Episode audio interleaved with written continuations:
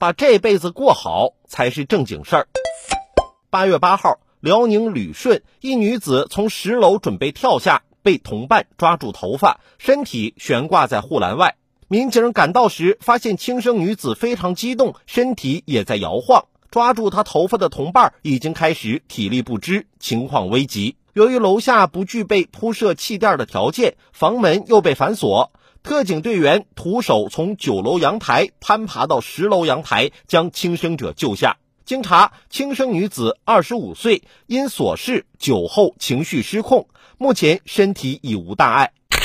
在学业、工作竞争越来越白热化的当下，见过大千世面、越来越懂事，但心智却依然未够成熟的年轻人，稍有压力也能成为逼他们走上绝路的最后一根稻草。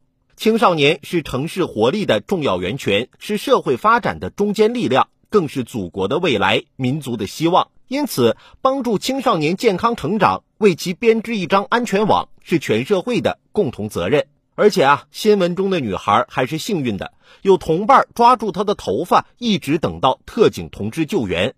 这要是我，都没有足够的头发给人薅。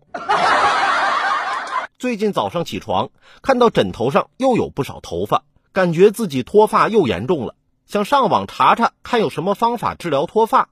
我媳妇看到了之后说。你应该先查一下怎么治打呼噜。